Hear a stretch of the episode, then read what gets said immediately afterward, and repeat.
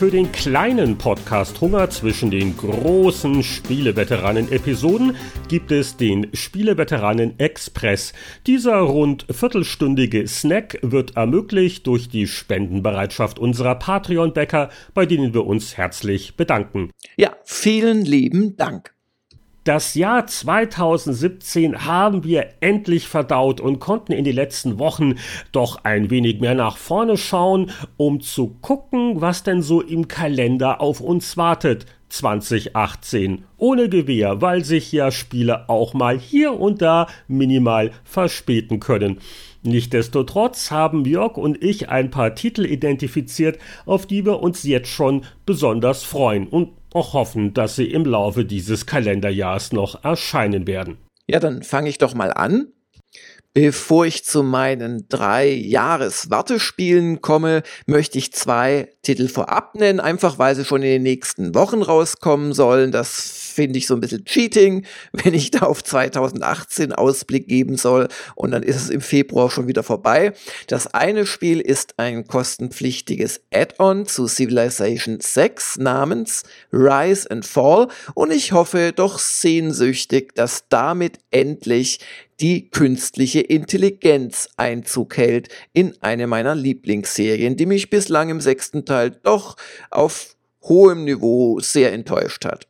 Und das zweite Spiel kommt jetzt auch in wenigen Wochen raus, ist Kingdom Come Deliverance, ein Rollenspiel vor mittelalterlichem Hintergrund. Es spielt in Böhmen im 15. Jahrhundert und es hat keine Magie, aber viel Realismus und ich hoffe, dass es so gut wird, wie es sich anhört. Bevor ich meine drei Hoffnungsträger nenne, möchte ich noch ein paar warme Worte vorneweg stellen. Äh, zum einen hoffe ich natürlich auch, dass ich im Jahr 2018 überrascht werde. Sowohl von unbekannten kleinen Indie-Titeln, Early Access-Perlen, Sachen, von denen ich jetzt noch nicht mal etwas ahnen kann, als auch von überraschenden AAA-Produktionen. Vielleicht folgen ja auch noch mehr Publisher dem Beispiel von Bethesda, wo ja damals zwischen der Ankündigung und der Veröffentlichung von Fallout 4 nur einige Monate vergingen, statt jahrelang in der Gegend rumzuhypen. Hm, apropos Bethesda, wie war das mit dieser Reihe The Elder Scrolls und Skyrim habe ich jetzt auch schon oft genug in verschiedenen Editionen gekauft und gespielt. Vielleicht kommt da ja mal was Neues 2018. Aber äh, gucken wir doch erstmal auf die Titel, die äh, relativ fest schon angekündigt sind. Und äh, aber nein, ich habe noch einen Ausreißer, also einen Titel, der vielleicht 2018 fällig gewesen wäre, wenn die Studiopolitik nicht in die Quere gekommen wäre. Das ist Dragon Age 4. Dragon Age Inquisition von BioWare hatte mir ziemlich gut gefallen. Eine schöne Mischung aus alten BioWare Story-Tugenden und Open-World-Ambitionen, so ein bisschen Skyrim inspiriert. War nicht ganz perfekt, aber für mich eines der schönsten Rollenspiele der letzten Jahre. Aber für studioeigene Electronic Arts hat Dragon Age 4 wohl keine hohe Priorität. Bevor er BioWare verlassen hat, hat Mike Ladlaw wohl noch eine Story für das nächste Dragon Age vorgelegt. Äh, aber ob und wann die umgesetzt wird, weiß keiner so genau. Vor allem auch, weil der Executive Producer Mark Dara äh, wohl ein bisschen fremdgehen darf oder muss. Der ist nämlich jetzt auch für den Online-Shooter Anthem verantwortlich und der hat die höchste Priorität. Der soll als erster fertiggestellt werden und ha, mit Dragon Age 4, so hört man, war Electronic Arts nicht ganz glücklich, weil es gab nicht genug Live-Service-Elemente und ich schaudere nur vor Angst und Furcht, was das genau im Detail zu bedeuten hat. Also, ob und in welcher Form das nächste Dragon Age mal kommt, das sei jetzt ist mit einem großen Fragezeichen versehen.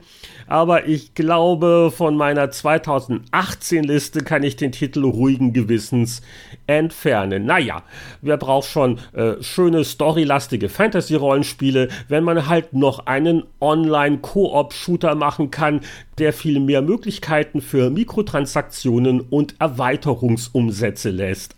Also Heinrichs Kritik teile ich natürlich an solchen Games as a Service äh, Anwandlungen, die potenziell spannende Spiele verhindern. Ähm, aber jetzt komme ich mal zu meinen Wartespielen. Wobei ich teile die nochmal auf in drei eher Verfolger aus verschiedenen Gründen, bevor ich zu den eigentlichen drei konkreten komme. Spannung muss sein. Also die Verfolger aus verschiedenen Gründen sind Red Dead Redemption. Wenn's kommt, ist das wahrscheinlich mein Platz eins. also dieses Western Open World Fortsetzungsspiel. Ähm, aber ich habe Zweifel, dass es dieses Jahr kommt. Das ist so der Grund, warum ich es nur als Verfolger nenne. Und dann noch zwei Spiele, die mir einfach nicht so wahnsinnig viel sagen. Left Alive möchte ich da nennen, ein Survival-Shooter von Square Enix in einer postapokalyptischen Welt von Japanern gemacht, die unter anderem an der Armored Core Serie schon gearbeitet haben. Ich kenne von dem Ding nach wie vor im Wesentlichen nur, was ich in einem äh, Trailer gesehen habe ähm, bei einer Sony-Pressekonferenz in Tokio direkt vor der TGS äh, letztes Jahr, aber irgendwie hat mich dieser Trailer angemacht. Das ist so ein bisschen meine Wildcard. Und was auch spannend klingt, ohne dass ich wenig, äh, ohne dass ich viel drüber weiß, das ist Days Gone von SEE Band, also einem Sony-Studio in Oregon. Und äh, da geht's um den Westen der USA, liegt ja Oregon relativ nahe ähm, auch äh, postapokalyptisch, vulkanische Aktivitäten und wir müssen uns in dieser Welt zurechtfinden. Wem SIE Band nix sagt, dieses Studio, die haben bislang die Siphon Filter Spiele gemacht und ich glaube ein oder zwei Uncharted-Umsetzungen für die Vita. Also, das meine drei Verfolger 2018. Left Alive, Days Gone und mit dem großen Erscheins überhaupt Vorbehalt Red Dead Redemption 2. Was ja dann hoffentlich endlich sicher oder auch nicht dieses Jahr dann mal kommen könnte, das wäre Underworld Ascendant. Ist ja auch schon einige Jahre her, dass ich den Kickstarter unterstützt habe. Aber mein Gott, äh, ich habe jetzt einige Jahrzehnte darauf gewartet, dass die Ultima Underworld-Reihe fortgesetzt wird. Und auch wenn der Name Ultima dabei jetzt nicht mehr ist, Underworld 3 ist es ja im Prinzip, was hier äh, bei Alphaside Entertainment entsteht. Äh, man hat noch nicht wahnsinnig viel gesehen, aber die äh, paar Videos und Gameplay-Szenen, die präsentiert worden sind, haben mir sehr gut gefallen. Diese Manipulation der Spielwelt, die kreativen Möglichkeiten, verschiedene Lösungswege zu finden, nicht geskriptet, sondern mehr eine Weltsimulation. Naja, das hat ja Ultima Underworld vor einigen Jahrzehnten mehr oder weniger vorgemacht und es stimmt mich durchaus hoffnungsvoll, dass da eben ein paar Helden aus der alten Zeit in verantwortlicher Position dabei sind, sei es nun Paul Neuroth von dem Studio, das dann unter Looking Glass bekannt wurde, als auch Warren Spector, der damals auf Seite von Origin als Produzent für Ultima Underworld mitverantwortlich war. Da ist also sicher ein bisschen Nostalgiebonus dabei, aber auch weil ich den alten Säcken doch noch einiges zutraue. Underworld Ascension ist ein äh, großer Hoffnungsträger für mich, ein äh, hoffentlich kreatives, spannendes Dungeon-Erforschungsspiel, wo ich mir gut vorstellen kann, da einige Stunden und Wochenenden reinzustecken. Was das nächste Freuspiel auf meiner 2018-Liste angeht, müssen wir nicht ganz so weit in die Vergangenheit zurückgehen, um seine Wurzeln auszugraben. Ich bin sehr gespannt auf The Last of Us 2. Äh, der Vorgänger war ja das Sensationsspiel äh, sowohl auf der PlayStation 3 als auch dann äh, bei der geremasterten Version noch auf der PlayStation 4. Und kaum ein Spiel hat es jemals geschafft, so motivierend eine einfühlsame, mitreißende Story und wirklich interessantes, spannendes Gameplay zu kombinieren. The Last of Us war wirklich so ein Titel, wo man am Ende mit feuchten Augen fast da stand, erregt diskutiert hat, was dieses und jenes genau bedeutet hat, wo man gefiebert hat auf die Prequel-Episode, die ja dann noch rauskam. Und äh, es ist äh, einfach eins dieser großen, tollen, aufwühlenden, emotionalen Spielerlebnisse und äh, technisch auch unglaublich gut gemacht. Also vor allen Dingen auf der PlayStation 3 im Rahmen der Hardware-Möglichkeiten war das eine Sensation. Meine Güte, ähm, klappt das noch 2018? Es gab ja auch bei äh, Naughty Dog, dem Entwicklungsstudio, auch personelle Veränderungen. Es sind nicht mehr so alle Originalköpfe äh, an Bord, die den Titel mitverantwortet haben. Die ersten Trailer waren ja bisher auch eher geheimnisvoll und wie jetzt das spielerisch sich ändern wird, wie das verbessert sein wird, da gibt's noch viele Fragezeichen. Aber also wenn es einen Titel der jüngeren Generation gibt, der wirklich Vorschusslorbeeren verdient hat, dann war es The Last of Us. Und es gibt so viele Spiele, wo ich bei der Story einfach mich sehr schnell ausklinke, wo ich keinen Bezug zu den Charakteren und ihrer Motivation habe, wo Sachen sehr 0815 runtergerattert werden oder wo ziemlich hohl und flach nur irgendwelche Power-Fantasien für Teenager angerichtet werden The Last of Us zeigt, wie gut Geschichten erzählen in Computerspielen geht, ohne das Spielerische zu vernachlässigen. Und äh, ja, ähm, sorry, wer keine PlayStation-Konsole hat, das ist wirklich einer dieser Titel, für die man sich eben halt mal auch äh, die nötige Hardware ins Wohnzimmer stellt. Also The Last of Us 2, ich würde mich sehr freuen, wenn das noch was werden würde. 2018. Und dann habe ich noch ein Actionspiel auf der Liste und das kommt ja wohl auch relativ sicher in diesem Jahr und auch wohl auch schon relativ bald in ein paar Monaten. Far Cry 5. Von diesen ganzen Open-World-Action-Geschichten der letzten Jahre habe ich Far Cry 3 noch in ganz besonders guter Erinnerung. Ähm, da hatte zum einen das Entwicklungsteam die Ubisoft-Formel ziemlich genial abgemischt. Äh, die Mischung halt aus Story und Sachen, die man auf der Welt entdecken kann. Das hat gut funktioniert. Äh, die Handlung bei aller Abgedrehtheit war auch durchaus packend, lag natürlich auch an einem der interessanteren Bösewichte der letzten Spielejahre. Und äh, es hat einfach Spaß gemacht. Es hat sich gut angefühlt. Äh, die Schießereien, das Crafting, das Talente freischalten. Es war einfach gerade richtig und hat den Spieler auch nicht gar so zugemüllt mit äh, zu viel kleinteiligen Elementen und hat dem Spieler auch nicht das Gefühl gegeben, wie hm, Hallo Schatten des Krieges, äh, dass man alles noch möglichst weit gestreckt hat, um äh, vielleicht noch ein bisschen mehr äh, zeitspannenden DLC verkaufen zu können. Äh, Far Cry 3 hatte ich einfach gerne durchgespielt. Das war genau die richtige Länge, nicht zu viel, nicht zu wenig.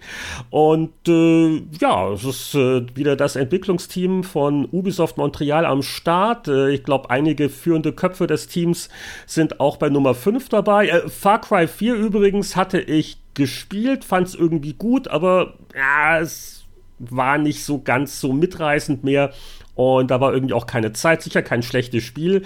Ähm, Warum jetzt Far Cry 5? Äh, ich finde es mal sehr interessant zu sagen, äh, die Bösewichte, die müssen ja nicht immer irgendwo in der dritten Welt sein, sondern die können ja auch in den USA irgendwo in der Provinz stecken, da wo es ganz viele Trump-Wähler vielleicht auch gibt. Und äh, allein wegen dieser politischen Untertonnote könnte Far Cry 5 eines der interessanteren Spiele der Saison werden. Ich äh, vertraue einfach darauf, dass die Entwickler weiter an ihrer spielerischen Formel schrauben werden und mir hier wirklich ein Ego-Shooter-Erlebnis bieten, das äh, doch interessanter ist als die pseudorealistischen Weltkriegsspektakel, mit denen die Branche einem ja sonst gerne bei Laune hält.